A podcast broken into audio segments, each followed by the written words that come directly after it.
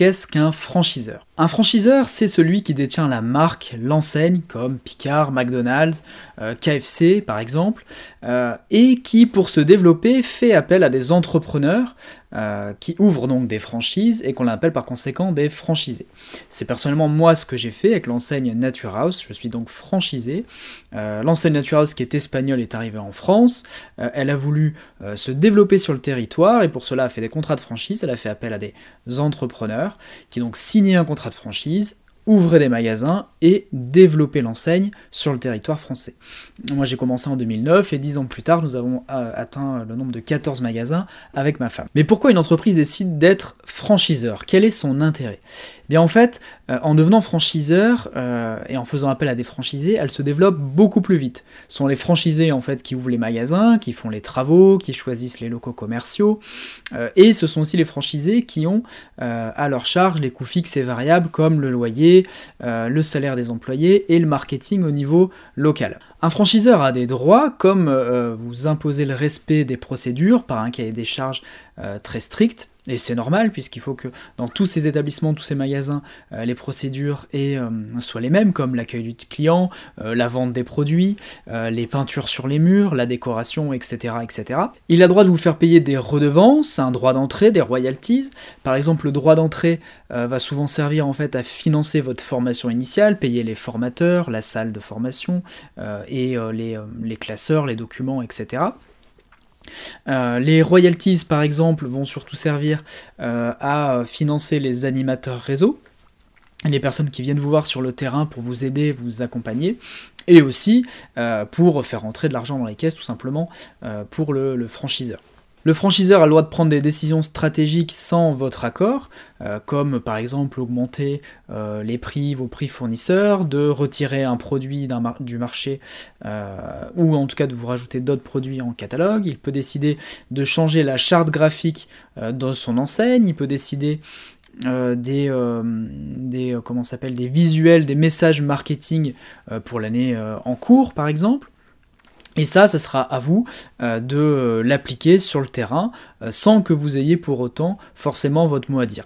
Évidemment, dans les réseaux de franchise, il y a un dialogue et le franchiseur a tout intérêt à écouter ses franchisés, mais en tout cas, il a le droit de prendre des décisions stratégiques sans forcément consulter ses franchisés.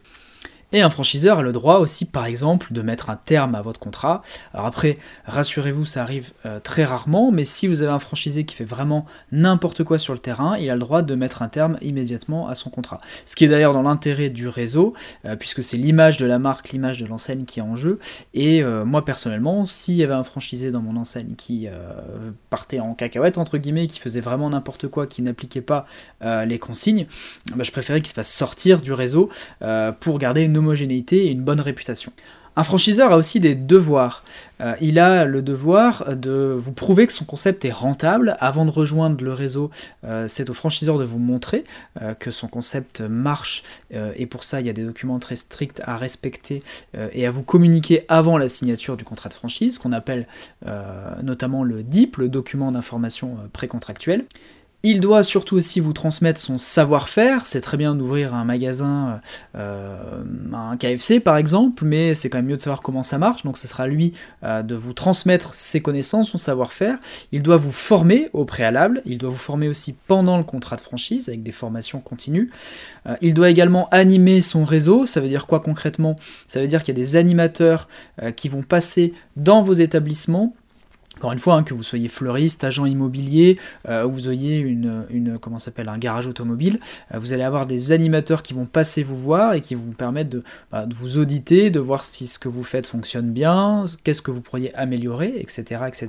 Ça, c'est un devoir pour le franchiseur de vous épauler. Et le franchiseur doit aussi assurer le marketing au niveau national, comme de la publicité télé, par exemple, ou en tout cas dans des presses, euh, dans des magazines à portée nationale. Ça, c'est plutôt franchiseur de le faire, ce qu'on appelle du marketing de notoriété, et ça c'est quand même hyper intéressant quand vous êtes franchisé. Vous voyez la pub euh, de votre enseigne à la télé, vous n'avez pas payé, ou en tout cas peut-être une petite cote part, et en même temps l'impact est énorme. C'est quelque chose que vous ne pourriez pas vous payer euh, seul si vous étiez entrepreneur euh, indépendant avec votre propre enseigne dans votre coin. Voilà, donc ça c'est aussi l'un des gros gros intérêts de la franchise.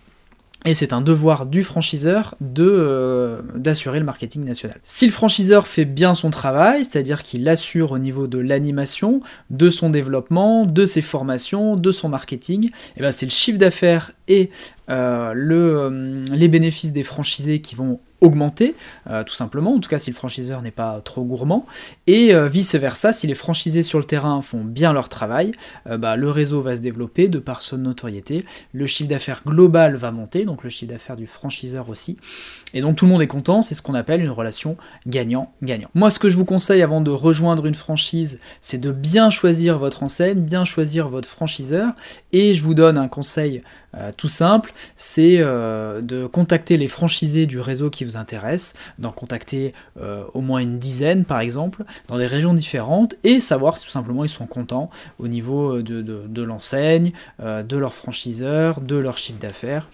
et voir leur taux de satisfaction et déjà ça vous donnera très bonne piste. Moi c'est ce que j'ai fait avant de rejoindre le réseau Nature House. Bon j'ai été conforté par les autres franchisés en place donc je me suis lancé tout simplement.